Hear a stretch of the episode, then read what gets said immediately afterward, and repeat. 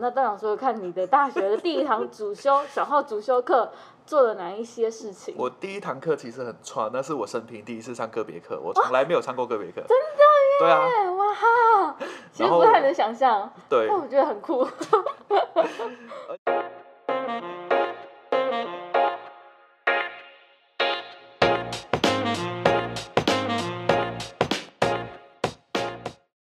Hello，大家好，我是喇叭小姐。今天很开心可以邀请到一位马来西亚的小号演奏家栋梁。栋梁是我的好朋友，那我们就请栋梁先稍微自我介绍一下好了。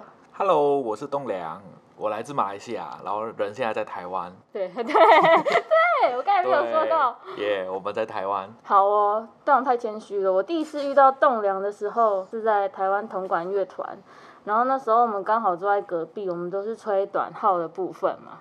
好，那在那一次的呃演出合作之后呢，我们就有了那个奇想 Miho 的那个 cover 影片的合作。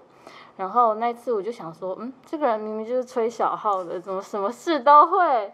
举凡什么录音啊、混音，然后后来又合作一些事项之后，发现他连什么艺术行政啊、企划、啊、统合那些，就是很多你想象不到的事情，他都会。好，那请问一下栋梁，你明明就是我们都是音乐系毕业的，你是如何培养这些这么多厉害的能力？哇哦，喇叭小姐就太抬举了。其实也没有啦，就是呃慢慢做。我我是从很多的实际的经验、实际的操作，慢慢去累积这些经验的。然后你说我太啊、非常专业嘛，也没有，就是基本上够 cover 够使用，然后大概是这样子累积回来的。因为我是觉得说，如果我们只吹乐器、只教学生，好像会有一点的危险。哦，确实是在这个年代，好像需要具备就是很多不一样的能力，就是可以比别人更有竞争力这样。那我也想问一下栋梁，就是你当初是怎么会想要来台湾念书？我想来台湾念书，很多年前就我们就不要算几年，好，不要算。对对，在我很小的时候就有跟 以以前我在管乐团嘛，然后管乐团就会来台湾交流，嗯。然后也会跟台湾的学校交流。嗯，然后有一次我就在冬天的时候来了台湾，因为马来西亚就是非常热，马来西亚纬靠近比较，赤道，嗯对，嗯嗯，所以是非常热的地方，它就只有很热、非常热，点点点日，点点点点日，所以没啊有寒、没有冷这件事，完全没有冷没有。冬天这件事。我们晚上最低温二十六度已经偷笑了，你说全年吗？全年啊，哇，下大雨的时候才会有二十二十四、二十六度真的。是蛮热的。对啊，所以那时候我第一次出国，然后第一次在冬天来的台湾，刚好又遇到寒流，然后我就觉得好爽哦，因为我很怕热。冷死了，对啊这个是台北的冬天。对，然后就我就开始很喜欢台湾这个地方嘛。嗯。然后，但我也就是我小时候我也不太爱读书，那种要背的我肯定是完蛋的，嗯，所以不太爱读书。然后我就要就觉得说，哎，我好像该念音乐，因为很好玩。那怎么会有呃契机可以接触到音乐呢？哎，就因为国小开始就参加管乐团，哦然后我第一个乐器就是 tenor horn，哦，好，这在，台湾很少，很少见。对，很少见。在马来西亚，就是因为早期的学校乐团他比较买不起法国号，嗯所以就用 tenor horn 来代替。嗯，可是我那个 tenor horn 是小四、小五的时候吧，就是吹了一下下，然后老师就问我要不要换乐器，我说好啊，我要换小号，嗯，听起来比较帅。然后我就去学小号，小听起来很帅。对啊，然后就吹小号，然后那时候就开始就蛮喜欢这个东西的，然后就想说我就继续念上去。所以你就一路在管乐团的管乐队、学校管乐队的生态这样生态下长大。对对，因为马来西亚根本没有音乐班啊。嗯对，所以就马来西亚你要学音乐，基本上你就是要么就是在外面学钢琴，嗯，就是考皇家的那一套系统是。像补习班那种吗？。对对，有点像台湾的音乐教室，但马来西亚的音乐教室又比台湾更着重于考皇家或者是要马哈，哦，就是要考检定的那种对，考检定的。嗯所以我我是没有，因为呃，我从小就没有学钢琴那些东西，所以嗯就只有管乐团是有给我有一个比较好一点的音乐教育嗯，的地方。对所以你是那时候就萌生了未来有机会想要到台湾来念书的这个想法。对对，而且那时候我遇到很多前辈，就是他们都会鼓励我们说，就是能出来念书，赶快出来念书，因为马来西亚这块是需要被发展的。嗯，然后他们就会希望说，他们寄予我们的后辈的一个期期待。就是我们赶快去念书，然后回来帮忙把马来西亚这一块发展起来。乐教育可以发展起来，对，因为不太有老师啊。嗯。我们小学呃，我到高中毕业为止，我们管乐团都还是一个指挥教完全部乐器，嗯，然后我指挥是竖笛的，所以没有分部老师，没有啊，完全没有，哦，那时候完全没有。现在马来西亚渐渐的有早期台湾好像也是这样子的模式，我有听说。对，对，而且那时候我来台湾之前，我高三毕业之后来台湾之前，我老师有跟我讲了一句金句，嗯我我就觉得很好笑。我不是怪他，但他他就是说，嗯，我知道你吹小号有点问题，你气有点怪怪的，但我不知道那问题是什么。你来到好好的问你的主修老师吧，啊，所以你就来了，我就来了真的顺利考我上就这样子来了。对啊，对，好，那我因为我上次跟那个道长聊天的时候，有听听到一件我觉得非常有趣的事情，就是道长跟我说，他刚上大学的时候，就是找到主修老师之后的第一堂课。一般上大学之后，第一堂课好像就是老师可能会分派一些曲子给你，或是什么。好，那道长说，看你的大学的第一堂主修小号主修课做了哪一些事情？我第一堂课其实很串，那是我生平第一次上个别课，我从来没有上过个别课。真的耶？对啊，哎哇哈，其实不太能想象，对。但，我觉得很酷。而且就是呃，我来到就是一个一个人进去琴房嘛，我就很紧张，我就是觉得说，哎、好可怕，要吹给老师听这样子，然后我又不知道我要吹什么，然后我同学就问我你准备了什么，我就头脑空空，我什么都没练过，然后曲子也没练几首，只是为了那时候考大学应付的录音嗯。去练一练而已。嗯。然后进到去，老师就呃呃，先讲一讲我进去之前，我进去之前，我同学就在我前面嘛，然后我们就是我们那时候上课就是全部就是很常都会大家聚在一起，在同个琴房里面去嗯听别人上课，嗯，这样子。然后我的同学同班同学他就吹了一首威尼斯，哦然后我就我就傻了，威尼斯哎、天呐！可是如果大学的话，一般是哦吹这个曲子是 OK 的。对对，在在在台湾是很 OK，然后我那时候就直接被镇住了，我觉得那我吹什么完全不知道。那后来你的主修老师后来后来老师就直接就是说，好，那我们从基本练习开始。嗯我就这样子吹长音吹了一个学期，哦，真的？那考试怎么办？老老师有帮我就是处理一下，就是我们可以申请免考之类的，哇，然后就从很基础，呃最基础的长音啊、slur 啊、bending 那种东西，老师就带着我做了一整个学期。所以你是从大学算是你真正第一堂正式的主修课，对，但我要稍微提一下，段王他现在是硕士毕业的小号，有拿到小号的硕士学位。那在这个中间，就是从大学的第一堂长音课到 拿到硕士学位，然后还办了一整场的音乐会，我去听很厉害。然后这中间的过程是如何？是不能从零啊，可能从零点五开始。就是中间这个过程是怎么？你觉得你的能力是怎么慢慢被培养跟建立起来的？但除了主修课之外，我相信应该还有一些其他的，嗯、活动啊，或是不同的体验，让你能力飞速的进步。这样，的确是因为呃，我我的大学跟研究所中间是有隔了四年，我有嗯回去马来西亚当老师四年，但我大学的时间就是不管是我主修老师也好，或者是其他老师、其他长辈都一直很鼓励我出去吹团，嗯，接任何的演出，不管有没有钱，不管多烂，我觉得这不管多好真的很重要对哎。就真的是去吹，能有机会去吹就吹，能有机会演就演。所以我那时候不管就是管乐社也好，那种呃比较比较商演的性质的也好，嗯，比较 pick up 的那一种，就我不会 care 他钱，只要我时间 OK，只要我的时间排得出来，我都会去。嗯，然后那时候就是一直这样子，一直不断的这样子去催，然后去逼自己去练起来。然后当然我也有问过，就是我主修老师常博老师，就是说到底要怎样才会进步比较快？老师有跟我分析一个点，我觉得蛮有用的，就是他说，当你学习的过程中，你都是在准备考试，你都是在一直不断的接受新的东西，但你没有时间整合。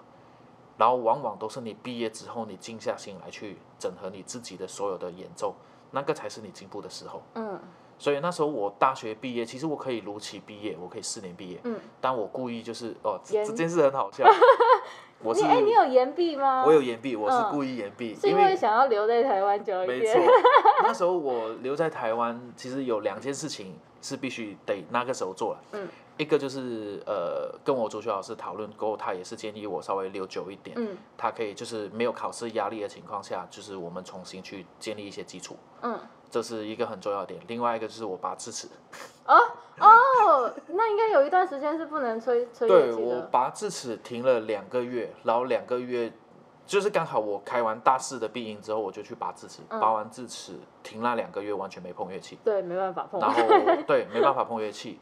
那两个月之后，我就是真的是完全从零开始。嗯那时候就是干干净净的练习，然后那个时候我就真的觉得我整个演奏的观念跟整个东西很多被纠正回来，因为你有一些就是为了我们呃为了考试或为了了考试音乐，会对对对对。而去调整的一些坏习惯，我就趁那两个月把它忘记掉，然后两个月过后就是全部 fresh 从零开始 reset 所有东西。所以反正那时候进步那时候有进步。蛮多，对。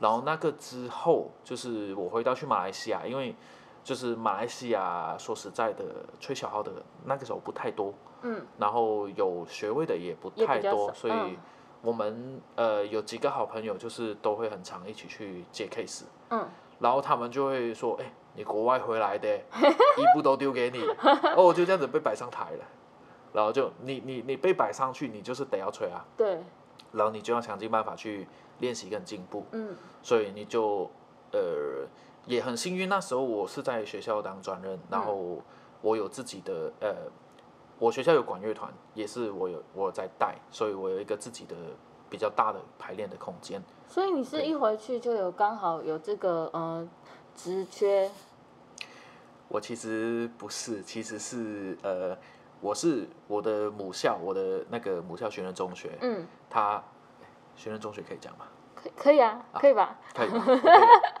我不介意就是学院中学就是给我 scholarship 来念书，嗯，然后我交换的条件是回去要当四年哦，懂懂懂懂对，嗯，所以我是毕业我根本就不会去担心我没有工作的问题，因为我一回去就是转任，但他就是规定四年吗？至少四年。哦，至少四年对，因为我来四年了，哦，所以你期满了这样。对对，我就是四年过后，我当然就是可以就是拿长期合约，嗯，但是我可以选择不要，但你又选择回来继续念硕士对学位，因为那时候我觉得我在那边四年的确是呃活得蛮开心的，然后也也做了一些事情这样子，然后得到很多不同的机会，嗯。但我觉得我不太够，嗯，而且就是我毕竟也还是学士，所以我想要再念上去，才选择回来继续念硕士。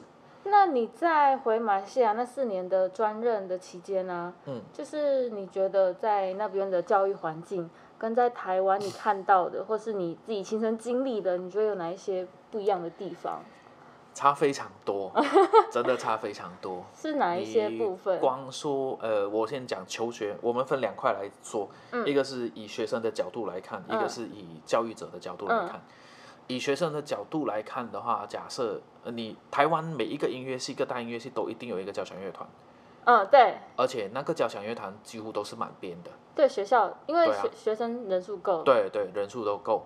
然后这个东西，我觉得，呃，我对我很多学生都说，呃，尽可能出国念音乐系，因为每一个音乐系应该都要有一个交响乐团或者是合唱团。马来西亚的大学有音乐系吗？马来西亚有音乐系，有国立的音乐系，也有私立的音乐系，嗯，但是他们的乐团都偏小，甚至他招不满，人数少吗？人数少，而且他甚至没有开某一些主修，哦，他的乐器根本凑不齐。可能比如说，马来西亚的学校交响乐团比较完整的，可能他顶多只有去到海顿的编制，就那么小。嗯，你如果要弄，好像我大一来到，我真的是震惊，被福大的交响乐团震惊到。福大算是人数中庞大哎，庞大。铜管也是。对啊，我大一来到第一首就天方夜谭，那时候我连 我连调性是什么我都搞不清楚，然后一直在那边转调，嗯，然后在马来西亚几乎没有大学可以做这件事情，你你演这种这样子的大作品，你没有一个适适合的编制，嗯，根本不太可能。对，所以马来西亚那时候有另外一个还不错的团体叫就是吉隆坡表演艺术中心，嗯那个就是比较收集马来西亚在地音乐系的一个乐团，它是业余的，它是也不能讲是业余，它就是一个社区团的概念，比较好的社区团。嗯然后它就是很多音乐系的学生都会往那边跑，嗯因为他们学校没有。但是你说台湾的话，就是台湾每个学校都有完整的交响乐团，对，都有自己的学校的那个管弦乐团。对对。但就是呃，这个这个是从学生角度来看，而且还有一些东西，就是以台湾的资源、台湾的师资来说，都是非常丰富的。对，因为呃，台湾几乎每个老师都是国外回来，然后他们都有他们的很厉害的地对，方，很厉害的专业的地方。然后学校课程也设计的很完整。嗯然后反倒去看马来西亚的话，尤其管乐这一块，马来西亚的确是师资比较缺，比较没有，然后所以整个整个教育的完整度，我觉得是不够的。是因为专业人专专业师资比较少吗？还是大学以上就有比较多？都少，都少。不管大学以上或大学以下，甚至马来西亚很多教管乐团的，他都非科班出来的，嗯就就所以我觉得他的整个训练跟你完整音乐系出来的整个训练的扎实度是不一样的。那到现在还是吗？还是到现在渐渐的有越来越多的大学生，大学毕业的嗯。回去，然后开始慢慢有在开始在努力的在推动，在在弄。嗯。但现在我看到的点，呃，或许 maybe 年龄有差，那时候、呃、年龄，就那时候那时候看到的点是觉得说，嗯，呃，只要有人回来，只要有新人回来，对。那都是好的。对，然后现在我呃，现在到到了这这个时候看回去，就觉得说很多新人回来，但是我们需要更高层级的一哦些师提资，对，更。更更更专业、更更上面的东西。嗯因为呃，我曾经就有一个活生生的例子，说我的学生，呃，他中学毕业了，他要去念小号，嗯，但马来西亚没有几个音乐是有开小号的，哦，他没有他没有的，几乎没有这个主修那你们，那边有音乐班的这个体制吗？没有，彻底没有。嗯所以就变成很可惜。我觉得，就是当你要去念那一个主修，你没有那个主修可以选。但你可以在外面就是单独的找主修老师，呃，器乐老师。嗯，有，但也不多，嗯因为你，你以师资来说，的确台湾比马来西亚优太多，嗯好太多。而且台湾，你随便一个管乐社的分部老师，至少都是大学毕业，对，至少甚至很多国外回来的 也在当分部老现在师。都几乎都是。对啊，这样讲呃好像呃，我们常讲就是在挖苦台湾这边的环境，就是说你硕士回来或者研究文凭回来嗯满街跑，然后都还是在教分部。我我我超想分一些过来马来西亚的，还 还是还是那边有一些职衔，让台湾的老师有来会可以过去这样。随时过来。对，那如果以老师的角度来看的话，嗯，我觉得整个教育制度是不一样的，因为台湾这边当然我们有管乐社，嗯比较社团性质，但是马来西亚的管乐社比较偏向是有点像是校队的性质。嗯因为呃，台湾我遇到一般管乐社的情况是，它是一个社团，对，但是在马来西亚，大部分管乐社我们通常不会叫管乐社，我们都叫管乐团。嗯学校的管乐团就是有点像是学校的代表性的一个团队，嗯，就是有有所有的有点活类似动礼仪团对队，对对对，有活动有什么就是管乐团去嗯演，嗯嗯。然后什么运动会就是管乐团开场，这个是马来西亚很多学校的一个观念。但我记得你之前说，呃，你们学校的管乐团的编制是非常庞大的，，对，那是个很恐怖的。就是人数上稍微说出来吓吓我们。我我之前待的学校那个管乐团中学嘛，中学，我们是我们比较没有分国高中，我们是完全中学，嗯，就六年所以六年制制度，对，六年制。然后我的学校是比较是私立的学校，嗯就在马来西亚我们叫独立中学。嗯然后独立中学里面，我的学校的管乐团的确是算是人数上也好，编制上也好是比较完整的。我巅峰的时候有快 两百人，两百人，两百人怎么坐在一起练呢？他们没办法坐在一起练，嗯因为我们的学校经费其实呃，马来西亚的私立学校跟台湾的私立学校不太一样哦。嗯，台湾的私立学校大部分都是非常有钱，对对，都有财主在支撑的。对，马来西亚的私立学校就是所谓独立中学，就是由华人一分钱一分钱这样捐出来的，嗯然后就是办校办的很辛苦，嗯然后政府也不太会有补助下来给我们，嗯，所以你要办一个管乐团，你需要非常非常多的经费。光是乐器就非常需要对有那个花费。我们那些所有的乐器就是一步一步、一支一支我们去筹款筹回来的，所以变成来虽然你们人很多，但是乐器的数量可能没有那么多。很少，那这样要怎么分配？因为大家都在同样的团队里面，就轮流吹。轮流吹。我们那时候嗯就是、呃，巅峰期快两百人的时候，就是我我常讲一个很好笑的笑话，我就有四支 tuba，但是我的 tuba player 有十个人，你就轮啊，然后你就是有点是硬去拼硬去考。啊，那些就是有些人他可能国一进到来，他不太会有机会嘛，因为都是学长姐在吹，嗯，那位置就只有四个，你要还有六个人要干嘛？那六个人就是去做其他的事情。嗯因为我们的学校，这个是学校从我念书开始就已经立下来的一个制度，就是事事有人做，嗯人人有事做。然后他就是从这些东西去培养学生的行政能力，大概有哪一些的事情可以让学生去处理？所有你想到的都是。很像我的管乐团，我们每一年都会办一场售票的音乐会，哦，从筹备期，当然曲目是我们这些老师选，对，但是筹备期或者是到呃文宣品设计到整个宣传到售票到最后结案，全部都是学生，学生自己来。全部自己来，老师只是在旁边看。就我们我们名字就挂顾问老师嘛，你就是顾着问就好了。嗯，对。所以也会是有点像是学长姐带着学弟妹一起来完成这个音乐对会的所有企划、行政啊、筹备、演出、场地、现场的演出什么所有的东西，然后甚至我们还会跨好几个团体，比如说你呃，假设今天我管乐团办一场音乐会，呃，我们都在学校礼堂办，嗯。然后学校礼堂都是空的，都是羽球场，嗯，就是有点像台湾的多功能礼堂。活动中心。这对样对对对，对对，然后你得要排椅子，不可能管乐团的团员去排，嗯。所以我们就要邀请童军团去合作，哦，然后加啊、观众的车进来，车子进到学校，你也是需要一个交通队，所以我们又要去找另外一个团体去合作，去找找请他们帮我们处理交通的指挥那一块，然后或者是比如说舞台，假设我的乐团排位置，就是我除了管乐团自己的本身的舞间之外，我们学校也有另外一个是专门舞间的团队，嗯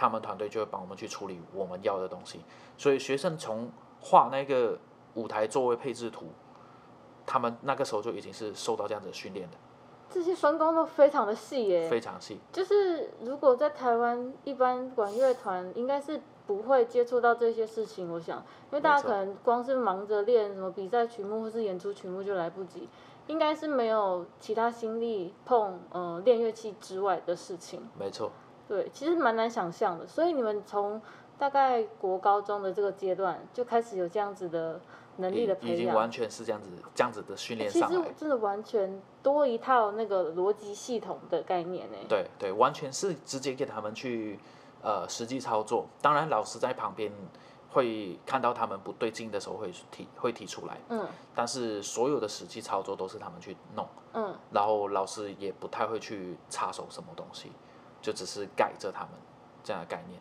所以我我也是这样子的系统训练出来的。所以你一开头的时候问我说，我其他的能力怎么培养起来？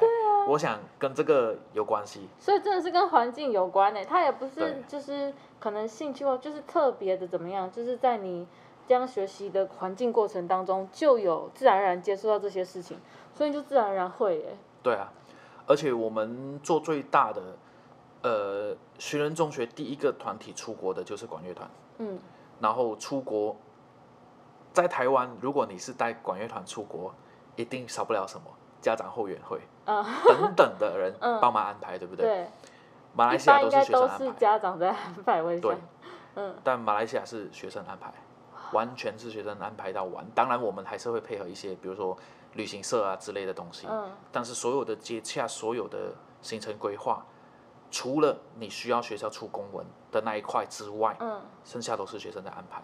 哇，然后包括他们，蛮蛮惊讶的哎。对啊，你会觉得很很有趣。我我以前很喜欢带学生出国，嗯，你你光是看他们怎样包装乐器、点乐器，你就觉得很好玩的。他们就真的是给你做所有的清单列完出来，然后一个一个点，然后有没有全部东西上飞机这样子，你觉得很很有趣。你看到他们这样弄，对这些就是啊，如果可以在学生阶段就有过这样子的经验，其实是我觉得在很多事情的理解上，跟一些想法的建立上是会非常不一样。尤其在演奏上，就是除了演奏这一块，但你可以同时顾及到非常多不一样的事情。比如说你在举办音乐会的时候，你可能不单想的是你台上演出的节目，你就同时会想到很多的细节。所有的幕后，对它其实呃不单是舞台上的表演才叫演出，其实它是参与到所有前期呀、然后到当天现场的所有其他事项，所有的什么体验啊，观众聆听体验也好，那些都是跟呃观众来到这个场地，然后会感觉到哦，我今天来听这个音乐会舒不舒服，都是非常相关的。我们曾经有一个很有趣的例子在那边跟你们分享，就是曾经有一年我安排福大铜管乐团到我的学校去联合音乐会，嗯。那时候福大校长也好，福大的音乐系主任，当时的主任，然后还有系密，全部大人物都有去。嗯。然后，所以我们音乐会招待外宾一定是有一组叫招待组，哦。然后那组招待组就是负责就是那些外宾老师们来，你要带他去哪里休息，什么什么什么的。嗯。然后主任，因为那时候系主任就是他还记得我嘛，因为我毕竟福大毕业的，然后他就很开心的跟我说：“哎，你的学生问我要不要按摩？诶，什么？对啊，他就说看你们走得很累，然后这舟车劳劳顿从台湾来到马来西亚，就看你们很累，然后要不要喝水什么的。这个服务也小太太周全了可爱吧？然后我们也没有说，就是我那时候也没有指定学生要做什么，我就只是说、你就帮我招待主任，嗯。就这样子而已。然后他们就自己会去动起来，对啊，好有趣哦！蛮蛮蛮好玩的。对啊就学生有时候你放他去，你给他一定的权限，他会有他自己，空间，对啊，，就是反而是我们想象不到的超好玩的。一些事情。对。那现在我想，在马来西亚可能还是有很多学生会希望可以到可能其他国家，或是甚至台湾来，嗯、呃呃学习或是进修之类的。那你有一些就是给你们呃马来西亚的学生，比如说如果要来台湾留学的话，不是是算是留学吗？留学，哦，好好，有什么有什么建议还是什么提醒之类的？嗯我觉得最重要就是坚持啊，就是要知道自己要的是什么。嗯因为呃，我可以走到今天，也是因为我坚持着我自己想要的东西。嗯然后你没有坚持，不管你念音乐还是念其他的科系，都都会很辛苦。嗯然后每个每个科系有科系的难度，但你如果有坚持，有你的信念，你想想要做的东西，你很想去做，你会做得很开心。嗯你再怎么累，爬着你还是会把它爬完的。嗯，就坚持非常重要。真的。但我其实之前看了一个就是一个剧，它里面有讲到击剑击剑的选手啊，击剑，啊对，然后就是是在一个社团高中社团里面，然后有一个学生他就是呃他的同社团里面有两名都是国手，嗯，国手级的。然后，但有另外一个呃学员，他就是一直在击剑这件事情上没办法进步，所以导致他就非常的想要放弃。嗯哼，但我我就觉得有时候坚持的那个点是，你要在足够认知自己的情况下，然后去做这个坚持。我不知道这样说听不听得懂，就是有时候，就呃真的是知知道自己要什么。对对对对对对，对，因为我觉得很多长辈，包括我主修老师也问过我一样的问题，嗯就是你要的是什么，然后你知道你要的是什么，你决定了你就去做。嗯然后我也很常跟我学生说，就是你决定了就去，永远不要回头。哦，就没得后悔啊！你决定了，你要确定走，反正是要自己负责的。对啊这件事情。对这个我觉得也是一种一种一种人生吧。真的，选择了就要自己承担这个后果，也不是后果啦，就是你都已经选择了，你就没有办法把这个责任推到别人身上去。对啊，对啊，而且呃这个这个也就是跟我的成长过程，我觉得蛮大的关系。我嗯爸爸从小我要选什么学校、选什么科，他都让我自由去选，嗯，所以他他就说你就选，你选了告诉我你要什么，然后要告诉我为什么，哇，然后我就这样子过来的，不然以我们爸爸的那种对。比，较传统的观念，要有足够的 对啊，对孩子的信任，对啊，然后他们那个年代会觉得说念音乐，尤其是男生，对不对啊我们每次都听你到这找得到饭个，吃吗？对，对啊，对啊，所以真的也是算是蛮幸福、幸幸运，就是家人就是让你有这个选择权。对对，继续走音乐这条路。那你就是在未来，你有想要回马来西亚，还是继续 待在台湾呢？这是一个比较现实的问题嘛？这个确实对我来说比较现实。然后呃，我也还没有很确定的决定要回去还是要留在台湾。嗯不过我蛮确定我自己想要做的一些事情，不管留在台湾还是回去，嗯，我都是觉得我必须得要做一些东西，让对对我讲粗暴一点，就是我死了之后有人知道我，哦，会有人有好处。就，是真的 do 对，有 something，do something 偷 amazing，偷偷偷置入，好，对，就是就是想要留下些什么东西这嗯样子，然后就呃不一定要在马来西亚还是在台湾，所以你现在已经有开始在计划一些要运作的事情，也算是有了，嗯，对，就就是在努力当中，对。对，不管演奏上或教学上都都要。嗯，好，那既然刚刚提到栋梁最近在规划的事情，那当然也要就是置入一下我们最近，哎，我们最近跟栋梁还有两位呃台湾铜管乐团的团员组了一个铜管四重奏，然后呢，我们大家如果有追踪我们线动的话，我们这两个月非常密集的在练习，对，还有一起吃早餐。呃，对，每次都看我们练团前的那个早餐照这样。对，然后哎，这个编制是不是在台湾很很少，对不对？据我们所知，这个编制就是两个 cornet，一个 tenor horn 跟一个 euphonium，对，这个铜管四重奏的编制其实很少在台湾，甚至其他地区、亚洲地区对，蛮少的。对但他们在英国却是非常常见的一个 quartet。我们也算是借着这一次呃主四重奏的经验，才有办法接触到这些其实都非常非常好听的曲目。对对对，然后当然有一些那个难度上是真的需非常需要花时间去练习的。那我们当然也非常期待大家有机会的话呢，可以把这个时间留下来。我们除了就是很传统的英国的曲目之外，就是我们还有放了一些台湾原创的作品。对我们有去改编一些台湾的作品，对这也是台湾铜管乐团创团以来一直秉持的一个信念。对，对，就是必须得要演台湾的作品，嗯，所以这是而且我们有自己次尝试啊。把它改编成那个四重奏的模式。没错，哎，说到这个，你又多了一个哎，刚刚一开始说的那个，你又多了一个编曲，哇塞，到底什么都怎么什么都会。好了，然后我们的音乐会时间是在八月二十，暑假的时间。嗯八月二十晚上，地点是在七格飞艺术中心。对，没错。然后我到时候会再把那个一些相关售票链接放在呃文字说明栏的部分。那哎，票价的部分票价是四百，对，然后因为这边的那个观众人数有限，就是座位有限，所以呢，就是售完就没了。对，我们希望呢一开卖，然后就票嗯、票就很快就售完这样。所以如果有兴趣的人，绝对要赶快去订起来吧。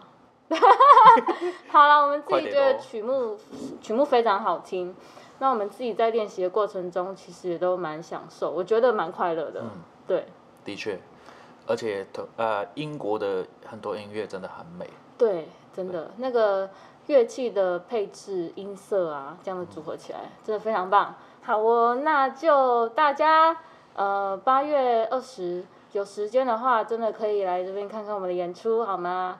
好，那今天就我们要谢谢栋梁，可以来节目上跟我们分享这么多。嗯，我平常就可能大家平常也很少听到马来西亚或是台湾一些文化上、学习上的差异，非常有趣。那那我们就这样喽。栋梁还有什么想要分享的吗？没了。好，我们下次如果有其他新的一些活动或是什么，我们再邀请栋梁来。好，谢谢大家。谢谢大家。好，拜拜。拜拜。